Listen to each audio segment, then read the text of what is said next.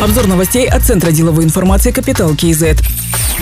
Президент поручил трансформировать морские порты, превратив их в один из ведущих хабов Каспийского моря. Касымжамар Токаев отметил, что Казахстан никогда не был морской страной и поэтому не задействовал в полном объеме возможности морских перевозок. Теперь другое время и перед правительством стоит стратегическая задача – трансформировать порты. Глава государства отметил, что требуется укрепить морской флот и создать контейнерный хаб в порту Актау. Отметим, по итогам первого квартала текущего года объем контейнерных перевозок через порты Актау и Курык вырос на 4% по сравнению с первым кварталом прошлого года.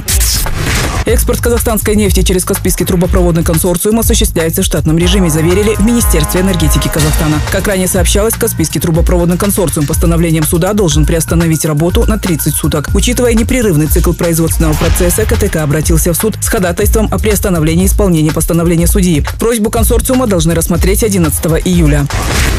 В Алматы для сдерживания роста цен на социально значимые продукты принимают превентивные меры. По оборотной схеме увеличено финансирование на 4 миллиарда тенге с 11 миллиардов до 15 миллиардов тенге. Такие цифры привел Аким города Ербулат Дусаев. По его словам, закупили 6,5 тысяч тонн сахара для продажи по фиксированным ценам в магазинах Магнум, Смол, Тоймарт. Кроме того, для сдерживания цен организованы прямые поставки овощей и фруктов из Туркестанской и Алматинской областей, а также из Узбекистана, Таджикистана, Кыргызстана, Ирана, Пакистана. Аким также сказал, что за последнюю неделю спрос населения на сахар вырос со 110 до 200 тонн в сутки.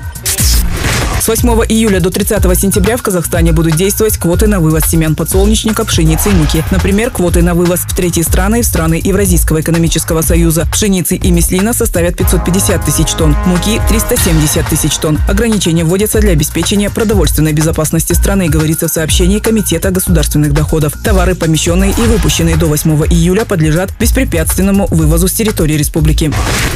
Автодилеры навязывали покупателям дополнительные товары и услуги, заявили в Департаменте агентства по защите и развитию конкуренции. В действиях крупных автодилеров Алматы усмотрели признаки нарушения антимонопольного законодательства и злоупотребления доминирующим положением. В сообщении антимонопольного ведомства указаны компании Астана Моторс, Орбис Авто и Тойота Казахстан Авто. Еще 27 июня в адрес автодилеров внесены уведомления о том, чтобы прекратили подобные нарушения. Если в течение 30 дней предписание не будет выполнено, будет начато расследование.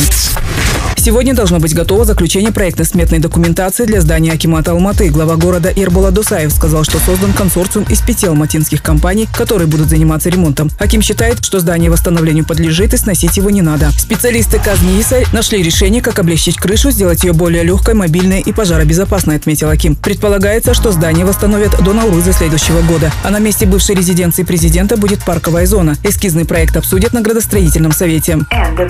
Другие новости об экономике, финансах и бизнес-истории казахстанцев читайте на Капитал Киезет.